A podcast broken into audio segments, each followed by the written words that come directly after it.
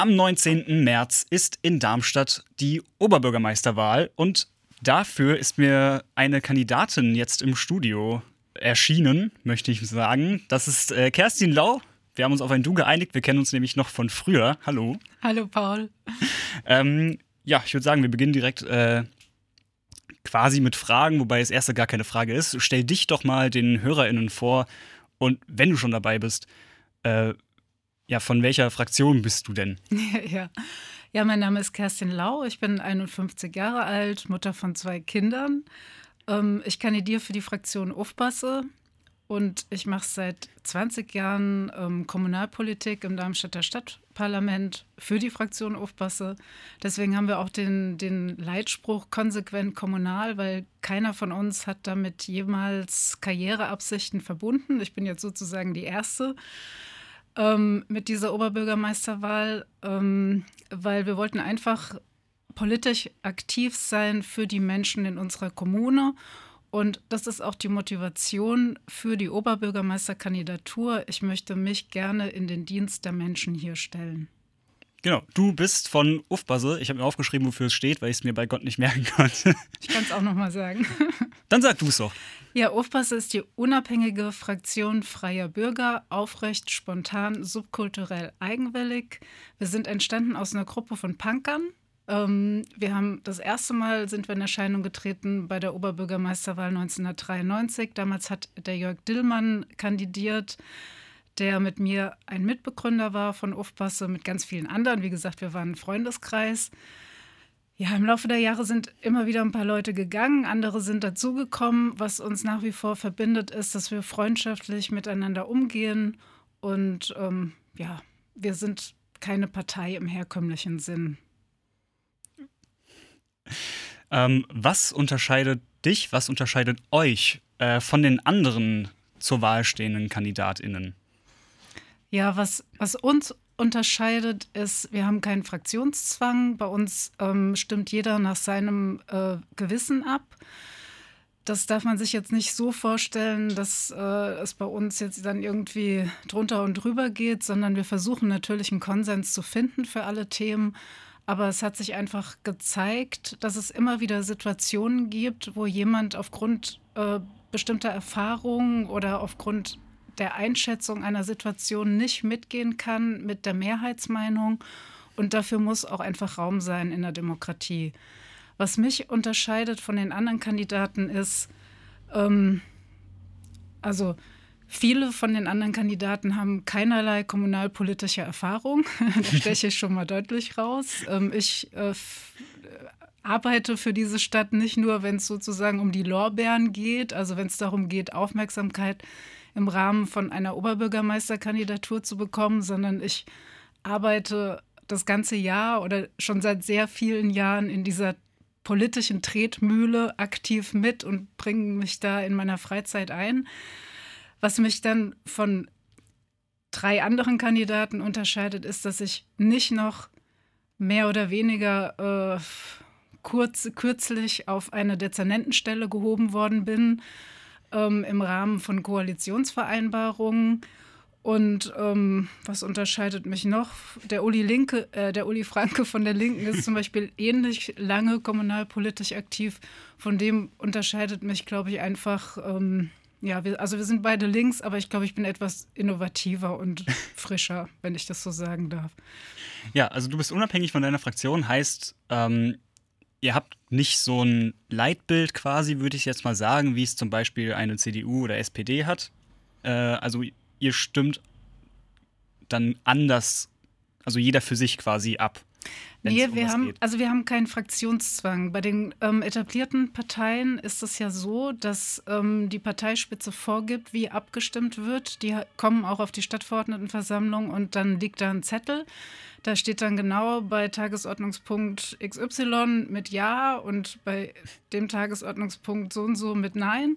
Die kriegen das genau vorgegeben. Das ist bei uns nicht so, sondern wir fällen die Entscheidungen in ja, oft häufigen Diskussionen. Also wir haben montags immer Fraktionssitzungen und da wird alles besprochen.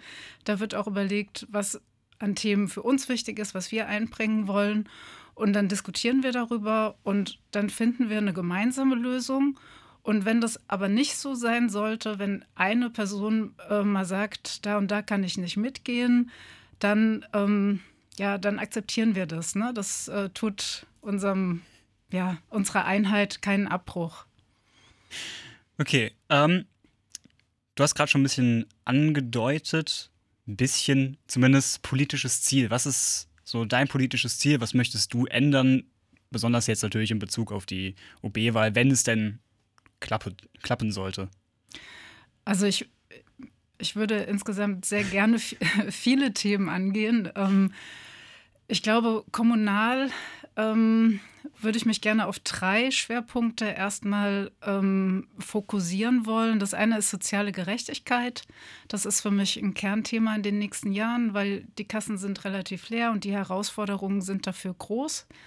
Und ähm, da wäre es mir wichtig, dass die Infrastruktur in Darmstadt erhalten bleibt, sowohl die kulturelle als auch was Vereine angeht und sowas.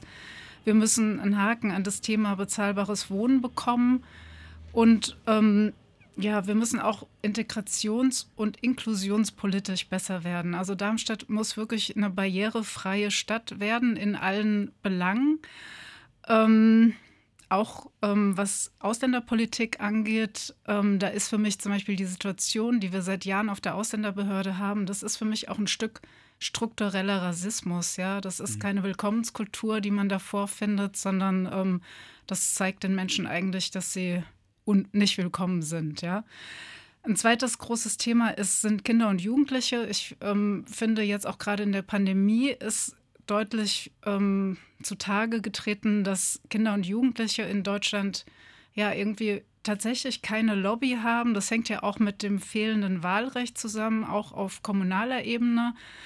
Ähm, ich glaube, es sind nur noch circa 10 Prozent aller Wahlberechtigten im Alter zwischen 18 und 29 Jahren. Und das merkt man auch sehr deutlich, finde ich, an der herrschenden Politik, dass sich die herrschende Politik gar nicht richtig darum kümmert, ähm, junge Menschen überhaupt noch zu integrieren.